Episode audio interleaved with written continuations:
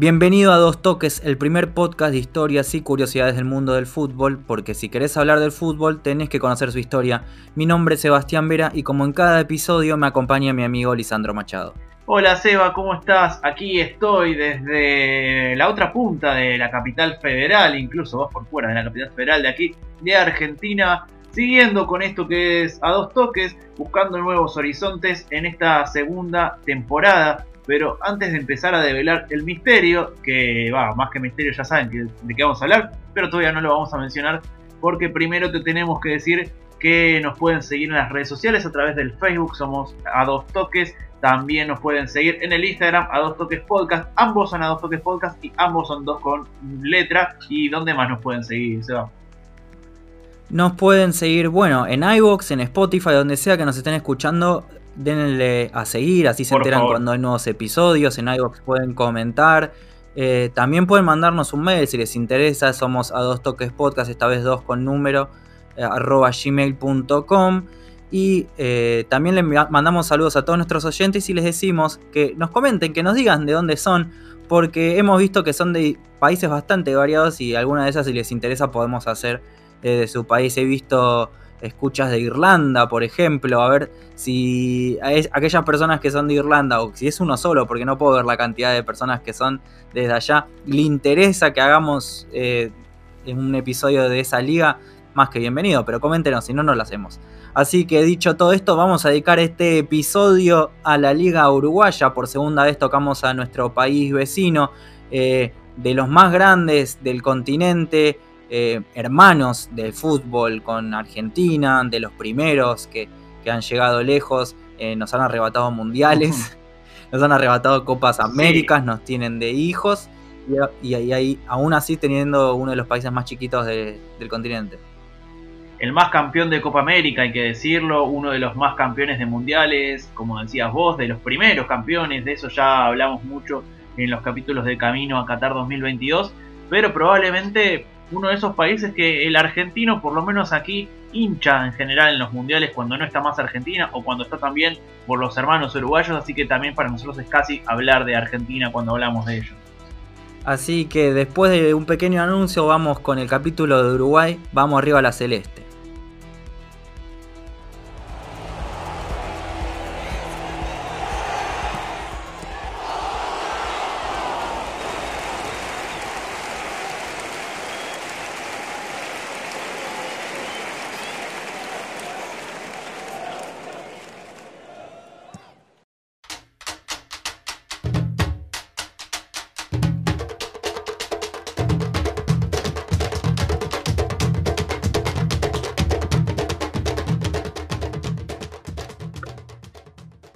En el capítulo anterior que habíamos hecho sobre la Liga Uruguaya, ya el de la primera temporada, les había mencionado que en el fútbol uruguayo la discusión es en base a cuál es el decano de, ese fútbol.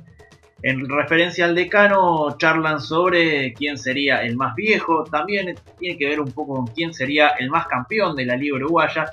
Y en aquella ocasión traje también a colación una pequeña cosita que había sucedido en 1922 que mencioné que era cuestión de otra historia. En esta ocasión es el momento para charlar de esa otra historia.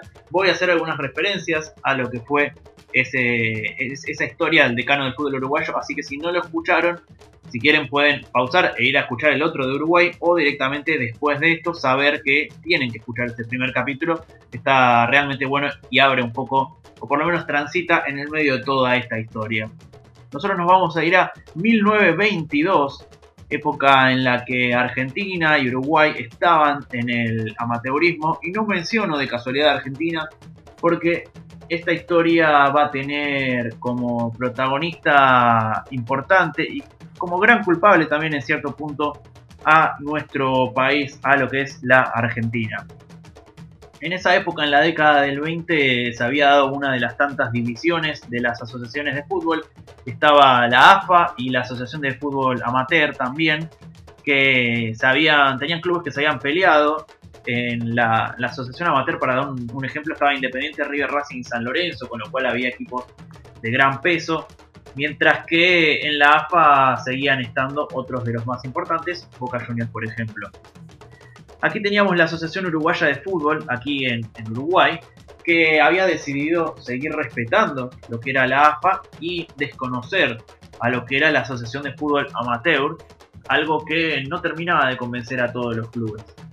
Entonces en 1922 se va a dar la explosión, se va a dar lo que se conoce como el cisma. No sé si sabes lo que significa cisma, pero es una, división.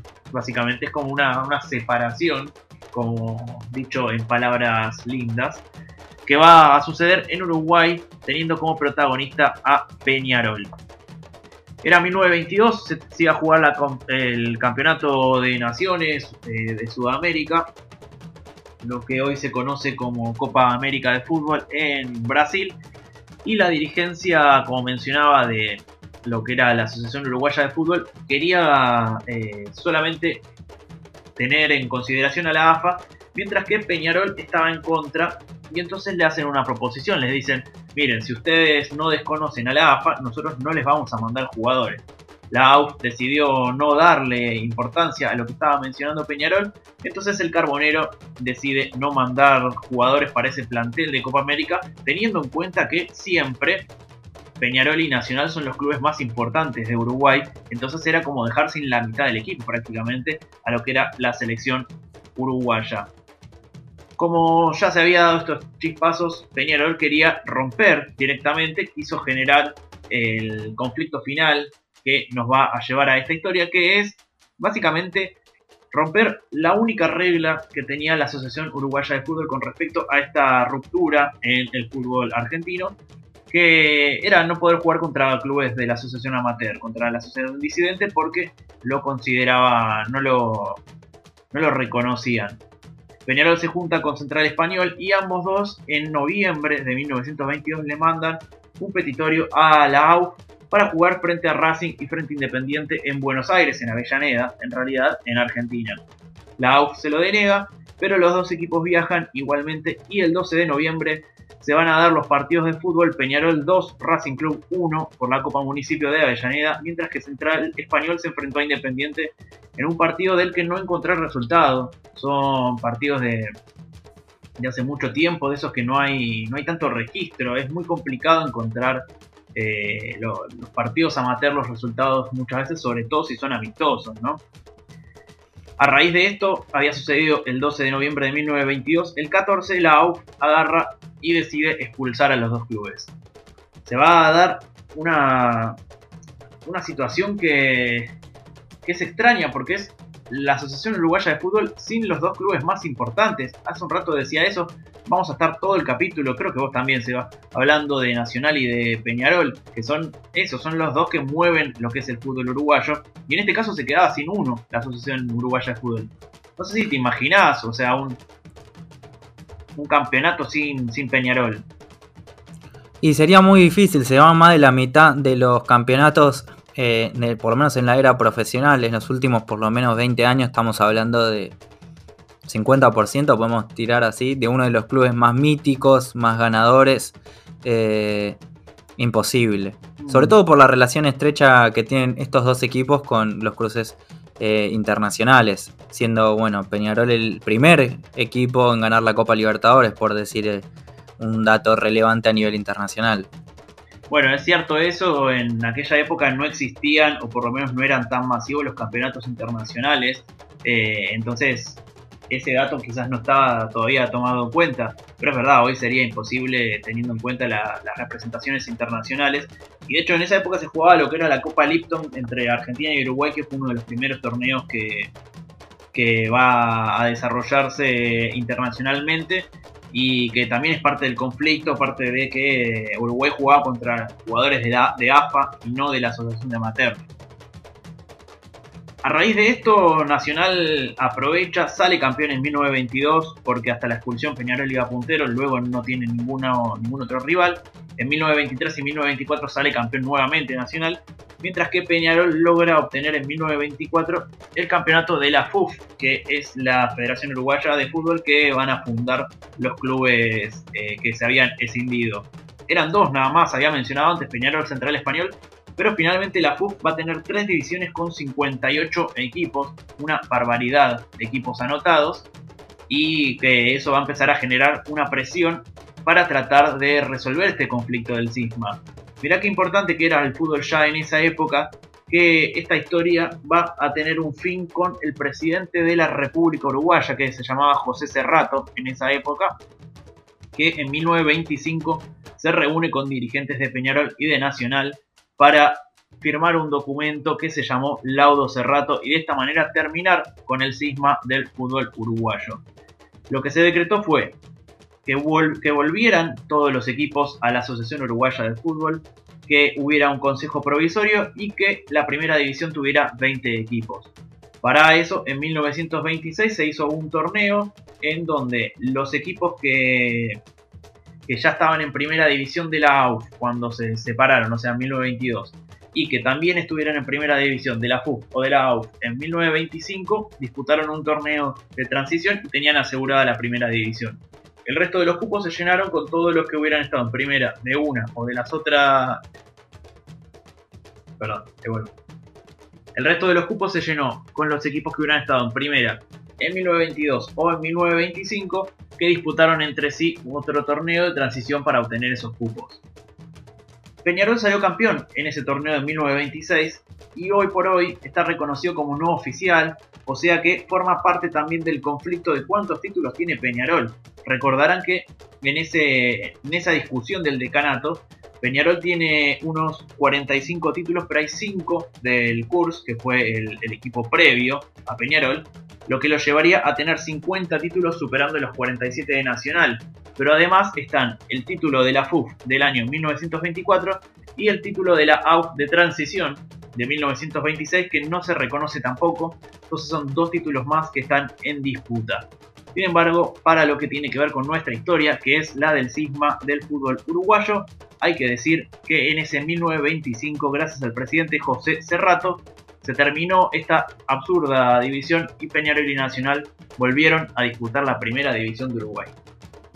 Y bien como decías vos, Licha, y veníamos contando, la relación entre el fútbol uruguayo y el fútbol argentino tiene una hermandad desde sus comienzos, siendo países muy cercanos, más allá del fútbol, ¿no? Tienen una relación más que cercana y en el fútbol todavía más, además de la rivalidad. Eh, han compartido muchos ídolos en ambas, ambos países, uno de los jugadores que más ha ganado en Argentina y un ídolo de uno de los grandes equipos argentinos es Enzo Francesco, el que quizás vamos a estar hablando hoy, que es uruguayo, por decir un par de nombres. Y también es querido, muchos jugadores argentinos son queridos allá, y etc.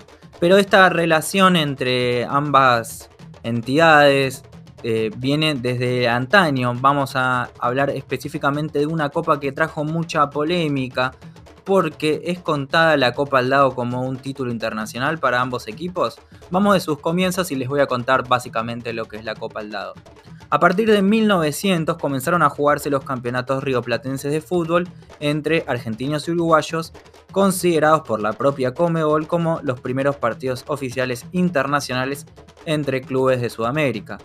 Ahí viene la Cup Tie Competition, que fue la primera de estas competencias que se jugó de 1900 a 1919 y enfrentaba a los campeones de las copas de competencias argentinas y, uruguayas.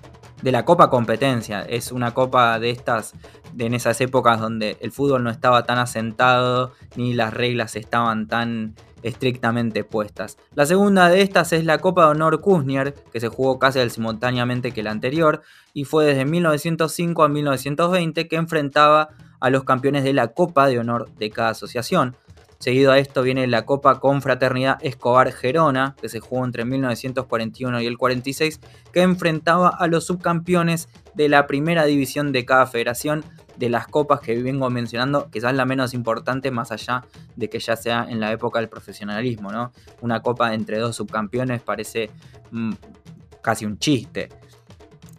También se organizó en el año 1923 la denominada Copa Campeonato del Río de la Plata, una competición que tenía un formato similar a las anteriores, pero con la participación de los campeones de las asociaciones disidentes.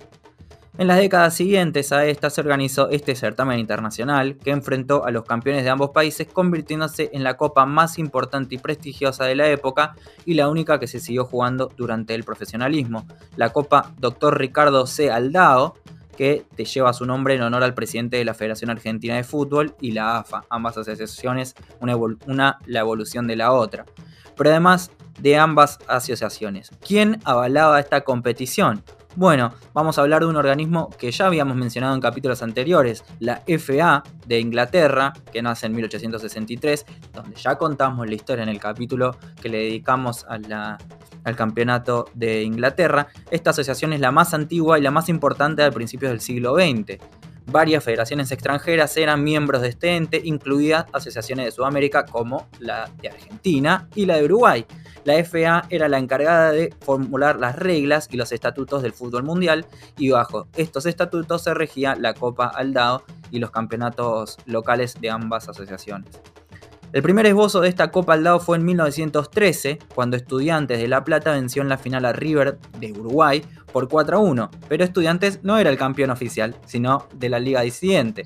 Recién en 1916, año que se funda la Conmebol, la Federación Argentina se reúne nuevamente en una sola asociación, de esto ya hablamos en el capítulo de Argentina. Básicamente hago referencias a capítulos que ya escuchamos, por lo que repito, como dijiste vos, si quieren entender la historia completa, tienen que haber escuchado por lo menos el capítulo de Argentina pasado y el de Uruguay también.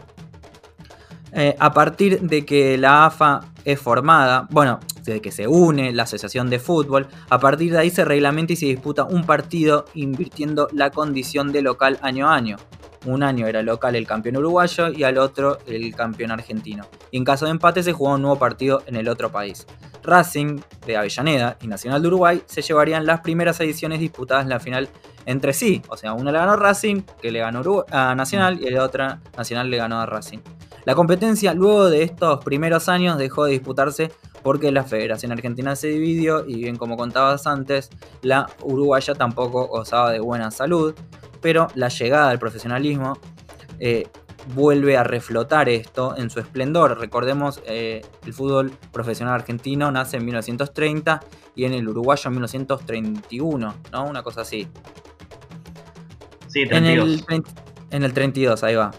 La importancia que iba asumiendo la competición fue tal que en el 41 se decide que eh, esta copa se iba a disputar con un partido de ida y vuelta ya, sin importar cómo había salido el primer partido, y estas iban a estar alternando las localidades en cada edición. La última edición oficial de esta copa se jugó en 1957, pero quedó incompleta porque la revancha nunca se jugó. En la ida River Plate, esta vez de Argentina, la había ganado Nacional de Uruguay en Uruguay, pero los uruguayos nunca quisieron jugar la revancha, por lo cual la copa quedó vacante. Según el reglamento de ese momento, el equipo que no quisiese jugar el partido de vuelta iba a ser descalificado y se le iba a entregar el título al otro. Pero como nadie lo reglamentó ni la copa fue entregada, ambas asociaciones se hacen cargo de la copa, por lo que River dice que la ganó y Nacional de Uruguay también dice que la ganó.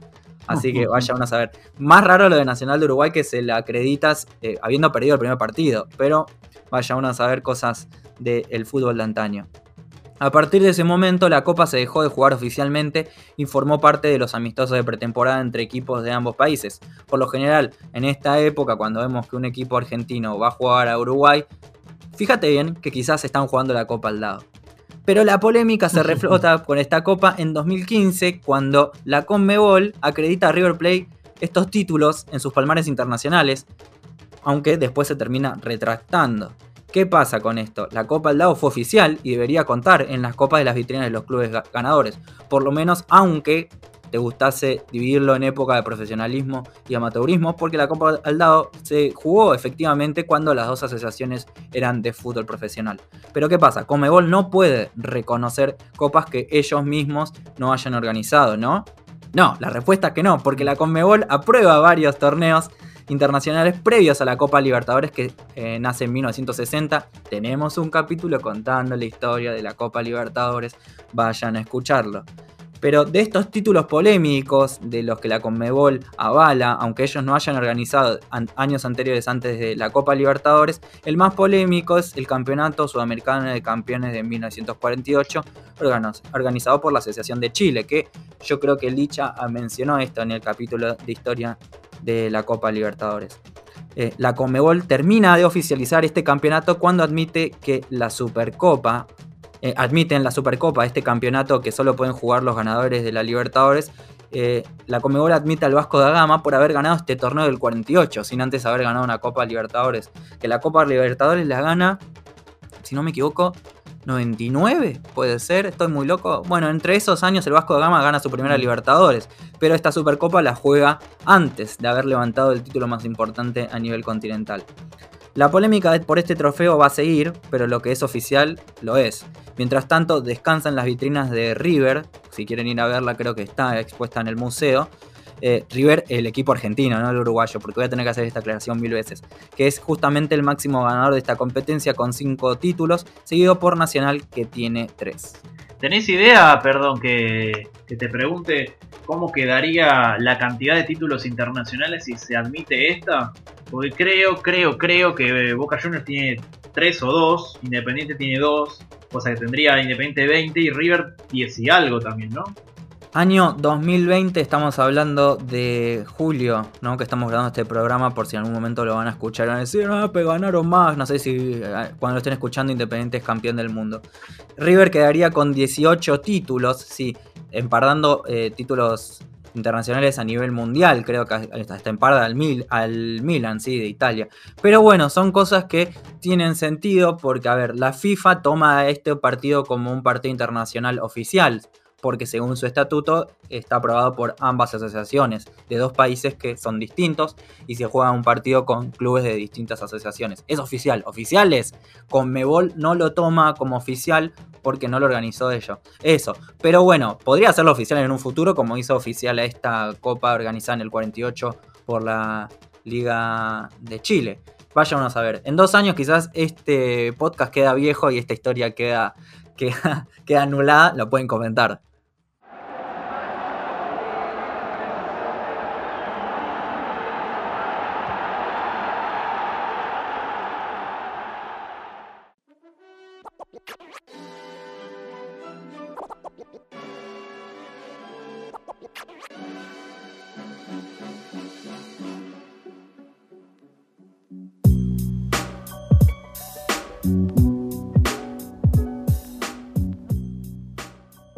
¿Cuál es la fórmula? Me pregunté. Adentrarse, penetrar en la mente de los muchachos hasta convencerlos de que todo era posible. Esa era. Así empieza el relato del entrenador José Ricardo de León en el texto Defensor, un campeón que hace historia, escrito en el año 1976, rememorando justamente la hazaña que logró Defensor Sporting en ese año y de eso vamos a estar hablando en este nuevo capítulo de Uruguay de a dos toques. Como dijimos en el capítulo de Uruguay de esa primera temporada al que estamos volviendo todo el tiempo, el fútbol en la banda oriental y como mencionamos hace un ratito nada más también se profesionalizó en el año 1932, año en el que el campeón fue Peñarol. Desde entonces se fundió Sí, qué raro, ¿no? Bueno, justamente desde entonces se van a dar 44 títulos seguidos repartidos entre Peñarol y Nacional, desde 1932 hasta la década de los 70, contando algunos títulos que no se jugaron, son más de 40 años sin saber otro campeón que no sea el Mancha o el Bolso. Sin embargo, en 1976 el destino fue otro. El actual Defensor Sporting Club es un club que se fundó en el año 1913 con el nombre Defensor Fútbol Club. Herencia de, esto es muy gracioso, herencia de, un club que era de trabajadores del vidrio y se llamaba Defensores de la Huelga. Por eso se llama Defensor este club. Eh, en esa época usaban el verde, querían usar el verde, pero la Asociación Uruguaya no permitía que se repitieran colores y el único disponible era el violeta, por eso queda el color violeta que usa hoy Defensor Sporting. Qué difícil no repetir colores ahora, se, desaparece la mitad de los equipos. Y aparte son, imagínate decirle eso a Brasil que tiene dos colores nada más, negro y rojo o negro y blanco. Imposible. Eh, En 1918 este club se va a refundar con el nombre de Club Atlético Defensor, que va a ser justamente el nombre que va a tener en esta historia que voy a contar el día de hoy. Lo que resta comentar sobre el club es que estuvo mucho tiempo en primera división, mucho tiempo también deambulando por el ascenso y tratando de afianzarse en esta primera división uruguaya, hasta que va a llegar el que le va a cambiar la historia para siempre a Defensor, que es justamente José Ricardo de León, de quien leí esta cita al principio de la historia. Para la confirmación del plantel va a ser importante, según mencionaron algunos eh, protagonistas que estuve leyendo a través de la web, va a ser importantísimo el aporte de José, de Jorge, perdón, y Luis Francini, que estaban en la dirigencia, que van a ser quienes van a empezar a poner dinero para que lleguen refuerzos estrella, o por lo menos para afianzar un gran equipo para este defensor Sporting. Por ejemplo, el señor Luis Cubilla. No sé si te suena Luis Cubilla, Seba. ¿Qué me tirás, Cubilla? ¿Qué me tirás, Cubilla? Diría un gran video de YouTube del fútbol argentino, del, fútbol bajo argentino. Así es, Luis Cubilla es ese técnico que dirigía a Talleres de Córdoba y que le tiró un caramelo a un hincha de huracán una vez y que se convirtió en meme en época donde los memes no existían, que había jugado en el Barcelona, la había hecho una carrera muy buena en River Plate y en Santiago Morning también, River Plate de Argentina, y que para retirarse había llegado a jugar como un crack total a este club atlético defensor.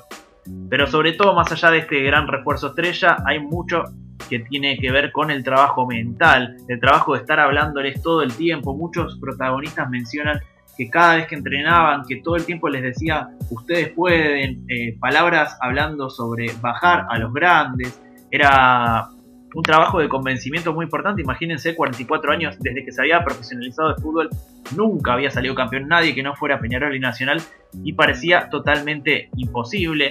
Incluso parecía más imposible todavía cuando más allá de todo este trabajo, el primer partido lo perdieron y les costó mucho tiempo, un par de partidos, por lo menos afianzarse para terminar la primera rueda punteros. Incluso llegaron a perder la, la punta y luego la fueron recuperando. Antes de meterme con cómo termina esta historia, voy a hablar de un partido en particular, que es un empate 2 a 2 frente a Nacional en la cuarta fecha.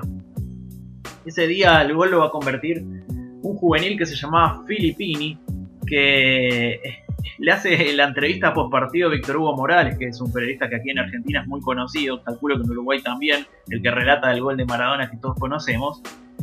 Y la entrevista se la hace Víctor Hugo Morales, le pregunta eh, por, por, el gol, por el partido, y Filippini le dedica su gol a su hermano y a su amigo detenidos por la dictadura militar en la ciudad de Libertad, cerca de Montevideo, por lo que fue detenido justamente Filippini.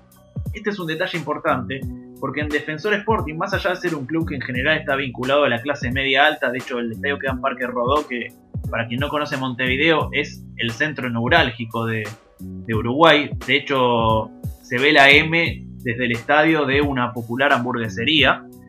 Eh, más allá de esto, los jugadores en particular también tenían un arraigo contrario a lo que era la dictadura militar por ejemplo, algunos mencionaban que el técnico de León era socialista, dicen muchos. Eh, ahora es muy fácil decir socialista, pero parece que eh, eso le había evitado de, dirigir a la selección uruguaya, que se había formado muy cercano al Partido Comunista de Chile cuando estuvo trabajando en ese lugar. También fueron detenidos durante todo este torneo Javier Beethoven y Pedro Grafigna, que eran jugadores de, de Defensor Sporting. Y además Víctor Hugo Morales, luego de esta entrevista, tuvo que dar explicaciones porque a, este saludo, de mandarle saludos a mi familia que está presa por la dictadura, Víctor Hugo le contestó, dale, recibido, algo por el estilo, y tuvo que explicar por qué había dicho esto. En fin, toda una cuestión de grupo que también marca un poco la época y que me hace acordar en cierta manera la democracia corintiana que comentaste vos en el capítulo de Brasil de la primera temporada, el cual también los invito que lo vayan a escuchar. Sin embargo, ni la dictadura, ni los grandes, nadie pudo detener la racha ganadora del Violeta. Eh, hay un partido en particular que se lo dan vuelta a Peñarol de visitante, perdían 1 a 0 y lo ganan 2 a 1, que muchos protagonistas también marcan como de los más importantes. Y finalmente llega al 25 de julio de 1976, cuando Defensor Sporting recibía en Parque Rodó a Rentistas, mientras que Peñarol en el Estadio Centenario hacía lo propio con Sudamérica. Venían con un punto de diferencia, tenía que ganar sí o sí Defensor Sporting. Y con una muestra de carácter, el primer tanto lo hace Santelli a los 9 minutos. Luego Cubilla mete el 2 a 0 y ya era todo delirio. Rentistas igualmente eh, hace un gol que, que, de alguna manera acerca el tanteador al empate. Peñarol gana 3 a 1, pero Defensor Sporting termina ganando 2 a 1 y termina convirtiéndose en el primer equipo campeón luego de 44 años de hegemonía de Peñarol y Nacional. La historia sigue después de esto porque clasifican a la Copa Libertadores gracias a este campeonato y le vuelven a ganar a Peñarol en la Libertadores, además de sacarle un empate a Boca en Uruguay y a River en el Monumental, un hecho histórico para Defensor Sporting también estos partidos. Luego volvería a ser campeón en el año 87, en el año 91 y en el año 2008. Sin embargo, hoy todavía los hinchas del Club Violeta, los hinchas de Defensor Sporting, celebran este título del año 76 como el más importante de su historia y también el más importante eh, a nivel club chico, a nivel romperle la hegemonía a los clubes. Por otro lado hay otros clubes campeones también, Central Español logra obtener un título, hay muchos muchos títulos que van a ir obteniendo, pero vuelvo a mencionar, Defensor Sporting en 1976 rompe la hegemonía y se va a convertir en este gran campeón que hoy en Uruguay todos recuerdan. Y para terminar con el perfil de cada episodio, no hay uruguayo que una más a los argentinos que Lenzo Francescoli, este jugador que fue ídolo y altamente respetado por todo el público argentino sin haber jugado mucho tiempo en Uruguay, pero vamos a contar toda la historia entera desde su principio. Enzo Francescoli Uriarte, que nació en Montevideo, Uruguay, el 12 de noviembre de 1961, se destacó como uno de los mayores jugadores de Uruguay, siendo tal vez el más importante de los que jamás jugó en ninguno de los dos principales clubes del país. No jugó ni en Nacional ni en Peñarol y era conocido por su estilo clásico y elegante como el príncipe, en referencia a un jugador de antaño uruguayo Aníbal Sioca, ex media punta de los años 30 y 40. Fue el único uruguayo incluido por Pelé en la lista FIFA de los 100 mejores jugadores del siglo XX y fue escogido por la Federación Internacional de Historia y Estadística del Fútbol como el sexto mayor jugador de su país y el número 24 de América del Sur del siglo XX. Enzo también pudo haber comenzado a jugar en River Plate, pero Uruguay, esta aclaración que voy a tener que hacer siempre, donde fue aprobado como juvenil, pero optó en seguir jugando en el equipo de fútbol de su colegio, el Salesiano, donde terminó sus estudios y fue campeón durante cinco años consecutivos en competencias colegiales. En el último año de la escuela, recibe la oferta del Montevideo Wanderers, clásico rival de River Plate. Y es allí en donde en 1980 debuta en el primer equipo y los bohemios consiguieron su mejor resultado desde su cuarto y último título nacional en 1931. En el 80 terminan como subcampeones detrás de Nacional, que ese año iba a ser eh, campeón de la Libertadores y de la Copa Intercontinental. Además del manejo y el control del balón, otro hábito que ya se destacaba en esa época de Lenzo era la de masticar chicle durante todo el partido. Él dijo que llegó a ser tan dependiente de este hábito que no se, no se sentía bien cuando no tenía ningún chicle en la boca durante el partido. Algo totalmente prohibido ahora porque se sabe que te lo puedes tragar y te puedes atragantar. Nada. Cuestiones, ahora también hay cosas para los dientes también. Bueno, cosas de la época. En esa época también se fumaba, pero bueno, es otra cosa que no vamos a empezar a discutir en este momento. En esta primera temporada Lenzo ya venía destacándose, pero no pudo llevar a los blanquinegros a la Copa Libertadores de América, debido a que el segundo cupo de Uruguay se definía por la liguilla pre-Libertadores, este torneo que jugaban los equipos que, que, quedaban entre segundo y séptimo lugar en el campeonato. En la liguilla del 80 el club quedó tercero y nuevamente fuera de la competición continental. En el campeonato uruguayo del año siguiente, el equipo de Francesco le hizo otra buena campaña y terminó por detrás de Nacional y Peñarol, pero nuevamente termina sucumbiendo en esta liguilla y queda fuera de la Libertadores. Meses después, en febrero del 82, hacía su debut en la selección uruguaya después de haber formado eh, parte de la selección sub-20 y otras etapas juveniles. La ansiada clasificación con su equipo llega en la liguilla del 82 cuando Wanderers tiene su peor rendimiento con el Enzo en el campeonato porque terminan quintos, pero terminan clasificándose en la liguilla. Increíble, habían salido mejor años pasados, pero bueno, la liguilla tiene esas cosas. Disputan la edición del 83 en la que el Enzo y el Wanderers hacen una campaña bastante respetable, terminan la fase de grupos primeros empatado con Nacional pero para definir, en esa época, en la Copa Libertadores eh, clasificaba el primero del grupo. Entonces Nacional y Wanderers tuvo que definir este pase y jugaron un partido entre sí en el que Nacional prevalece y los Wanderers quedan afuera de nuevo. Pero ya se acercaba a este club que lo iba a catapultar en lo grande, que era River, ya en el 82 empieza el recambio de grandes jugadores, ya se le iban el Beto Alonso, Pasarela, Ramón Díaz y Kempes, entre otros. Y es entonces cuando Ernesto Homsani, eh, un integrante en ese entonces del Consejo de Fútbol del equipo millonario, se va a Punta del Este y el dueño del restaurante donde estaba comiendo se le acerca y le dice, hay un chico como Wanderer que anda bastante bien, ¿eh? lo aconsejo que se lo lleven a River. Se llama Enzo Francescoli. Este fue el primer contacto que tuvo River y a, partir de ese momento empieza a ponerle el ojo en esta joven promesa uruguaya. En el 83 River Plate, después de verlo brillar en la Copa América de ese año, lo contrata por 310 mil pesos, que sería hasta esa época uno de los mayores inversiones en un jugador de fútbol por parte de River. Otra moneda, no hice la reconversión, seguro son muchos dólares. En este primer año Francescoli tuvo que quedar afuera en dos oportunidades muy importantes por lesiones en el hombro y empieza a ser bastante discutido por el hincha. El Enzo, para los que no lo tienen, es un jugador que físicamente es muy flaco, por lo cual llama la atención que perdure en un equipo, en un fútbol tan rústico y, duro como era el uruguayo, lo logró, pero en el argentino al principio empezó a flaquear. Bueno, River también venía en una mala racha, porque en el campeonato del 83 queda anteúltimo, salvándose por los pelos del descenso hasta que llega Bambino Veira, un gran conocido del fútbol argentino, que toma el equipo a mediados del 84 y en ese torneo River termina finalizando en cuarta posición abajo del campeón de esa época argentino Juniors, que ya en el 85 va a tener un gran equipo campeón de la Copa Libertadores. El Enzo ya era príncipe y cada vez jugaba mejor. Acá aparece la segunda versión de por qué le dicen el príncipe. Viste que yo te dije anteriormente que era por un jugador uruguayo de antaño. Bueno, acá aparece otra vez Víctor Hugo Morales, este periodista uruguayo conocido en Argentina. Y dice, el apodo surge porque se me había pegado el tango príncipe y lo cantaba cada rato. Hice un gol y repetí una parte. Príncipe soy, tengo un amor y es el gol. Aparte del apodo le caía justo al hombre, algo melancólico, tristón, con un andar verdaderamente principesco. Por eso, más que nada, creo que perduró en el tiempo. Creer o reventar, vamos a ver a quién le cree cada uno. Sea lo que sea, el apodo quedó. En aquel torneo se convirtió por primera vez en el goleador con 24 tantos. Y en el comienzo del 86 fue consagratorio para Lenzo porque eh, cumple dos sueños, salir campeón con su equipo y participar de un mundial. Esos tres meses antes de que se vaya a Europa fueron quizás los más brillantes de su carrera, dejando una imborrable, eh, un imborrable recuerdo para toda la gente millonaria y es ahí donde se perdonan mutuamente.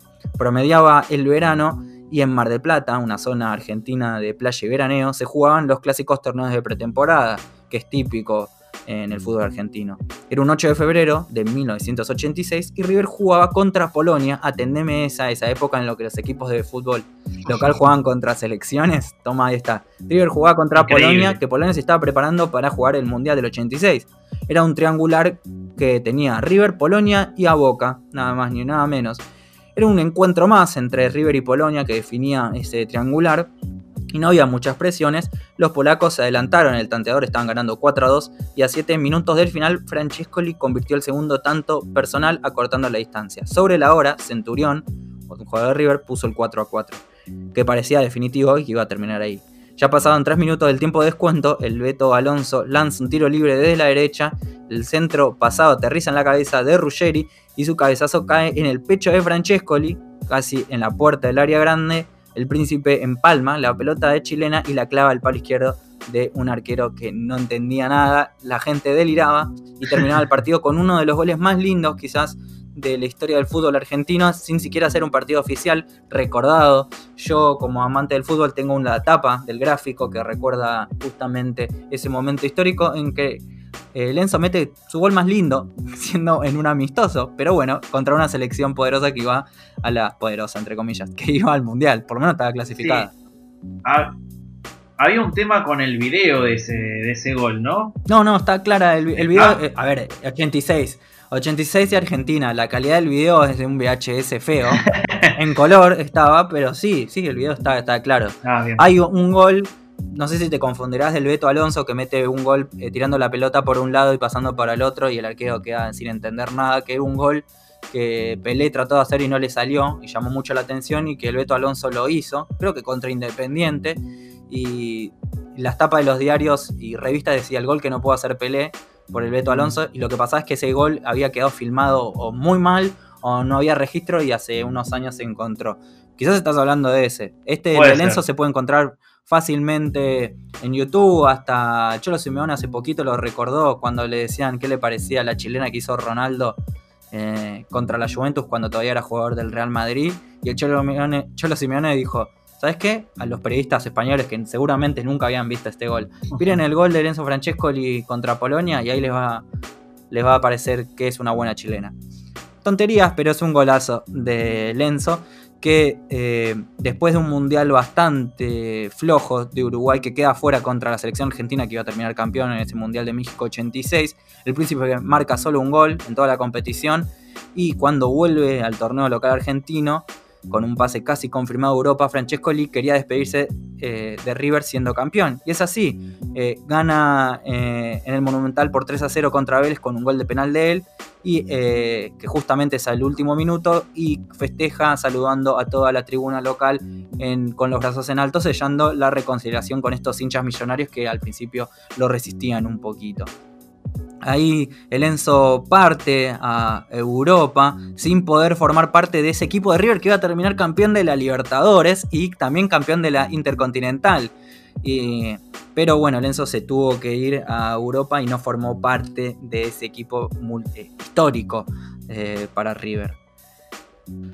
Así que el Enzo parte a Francia, se va al Racing Matra para jugar la League One, pero al poquito tiempo vuelve a Argentina para disputar la Copa América que se jugaba acá en Argentina y con Uruguay llega a la final y la gana contra Chile y puede festejar su primer título internacional como jugador, y primero con la selección uruguaya, en el Monumental, que es donde se termina jugando la final.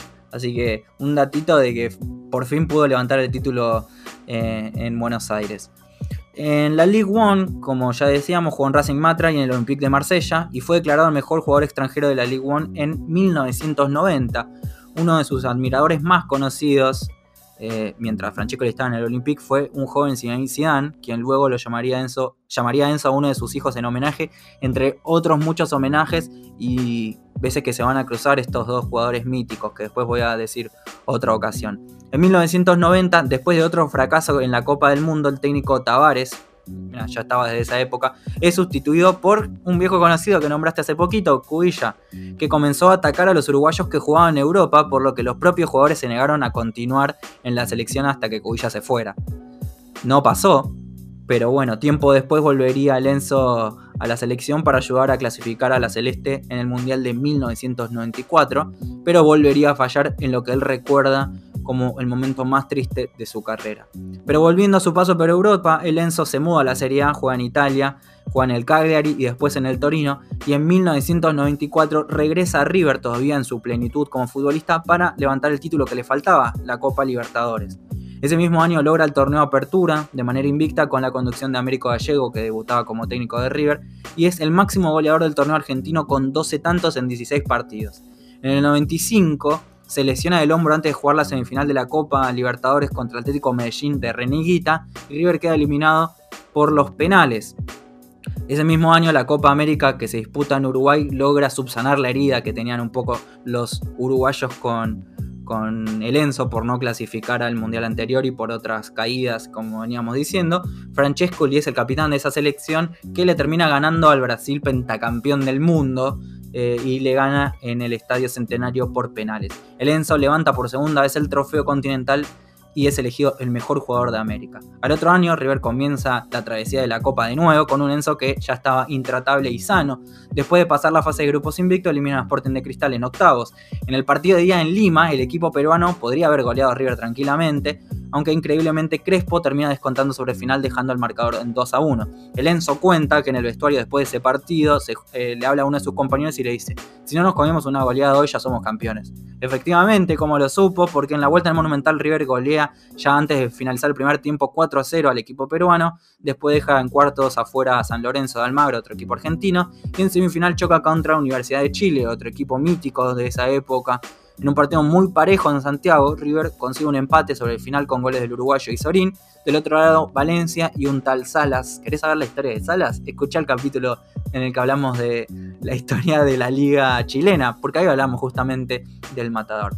River de nuevo se impone en la vuelta en Buenos Aires y vuelve a una final de Copa Libertadores desde 1986 contra viejos conocidos del América de Cali. Como recordamos, si no lo sabes, en 1986 River juega la final de la Copa Libertadores, la única que había ganado hasta ese momento, contra el América de Cali. Se volvieron a cruzar 10 años después. En esta, esta vez el equipo colombiano tenía jugadores como Córdoba o Bermúdez, que después iban a jugar en Boca Juniors y ahí iban a tener su mejor nivel. Porque en la Libertadores el Enzo llega a terminar coronándose porque sus compañeros, la verdad y en especial eh, Crespo, tienen una final intratable.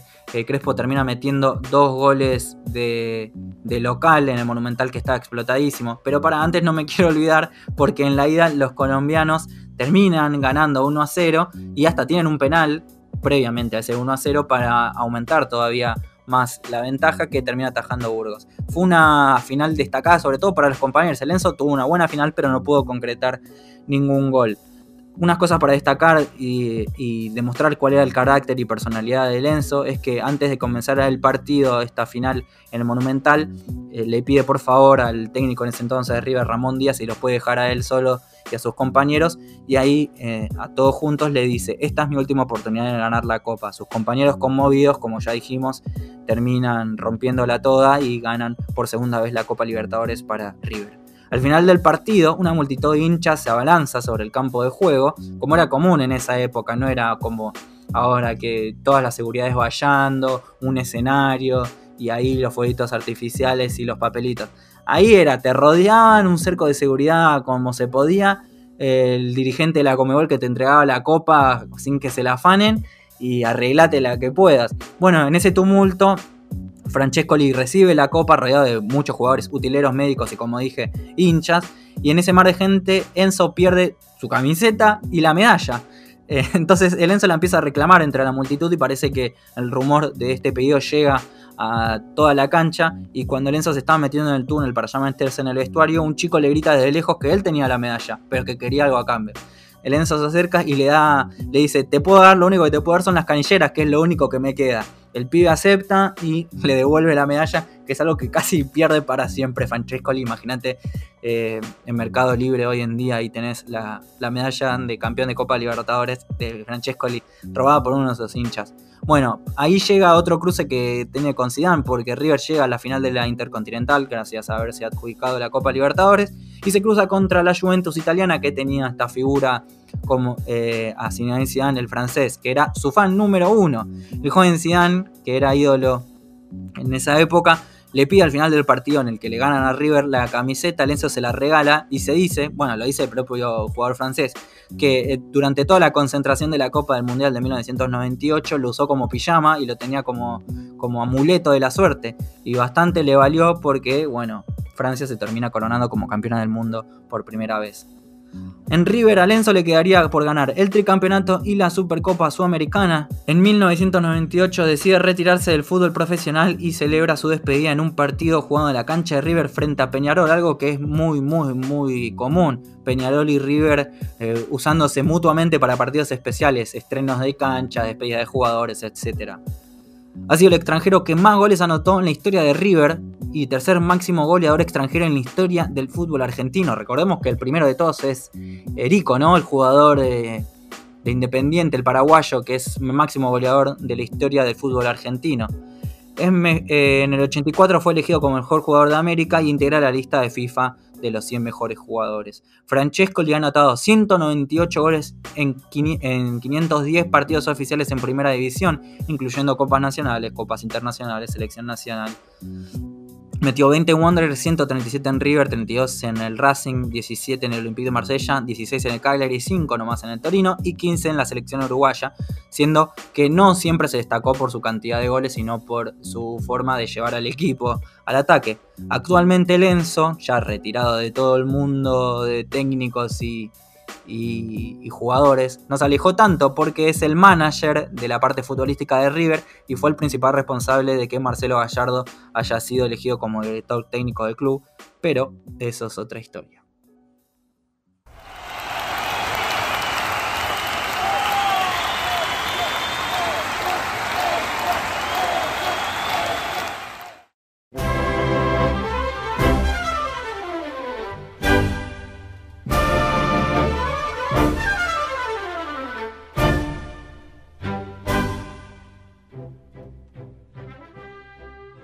Y hasta aquí el episodio dedicado a la Liga Uruguaya y Argentina, ¿no? Nada, mentira. Fue Uruguaya 100%, que no ni no, y acá tomando mate. sí, un poquito de, Argentina tuvo, porque siempre que vamos a hablar de Argentina, vamos a hablar de Uruguay. Siempre que vamos a hablar de Uruguay, vamos a hablar de Argentina, porque somos naciones hermanas, lo venimos mencionando durante todo el programa. Pero también tuvimos la oportunidad de empezar a salir de los clubes más grandes y también tocar un poquito historias de otros clubes más pequeños de la nación uruguaya. Déjame recordarle a todos los que nos están escuchando que pueden seguirnos en todas nuestras redes sociales, si ya no lo hacen, seguirnos también donde sea que nos están escuchando. Pueden compartir si les gusta lo que hacemos. Y ahora a través de Anchor pueden apoyarnos económicamente con la plata que quieran, puedan. Eh, y si pueden millones de dólares también es mejor, no, no, nos molesta. Eh, pero tienen la opción por si quieren apoyarnos económicamente. Como ven, Licha tiene carencias eh, donde no puede comer bien y por eso los episodios a veces no salen tan bien como queremos. No, es en chiste. Pueden apoyarnos, es, es sin obligación de compra y es nada más para que podamos seguir mejorando y haciendo mejores capítulos. Claro, es para reinvertir en la posibilidad de que más gente nos escuche y para que cada vez tengamos mayor calidad en el audio y en todas las cosas que hacen este podcast, así que vale la pena eso y si no también es muy importante que sepan que pueden, como decías vos, compartir, que pueden eh, irnos a seguir en cada una de nuestras redes sociales, estamos en Facebook, estamos en Instagram, somos a dos toques podcast en ambas, nos pueden mandar mails con sugerencias, arroba, eh, a dos toques podcast dos con número arroba gmail.com nos pueden seguir en cualquier plataforma, en Spotify, en iVoox, en Anchor, en la que les guste. La mayoría tienen para seguir, la mayoría tienen para comentar. Los leemos nosotros. Recuerden que siempre los leemos y siempre eh, aprendemos y escuchamos lo que nos dicen. A nosotros nos vale más la compartida que la plata, lo recuerden. Así que nos reencontramos en el próximo episodio de Dos Toques. Hasta la próxima.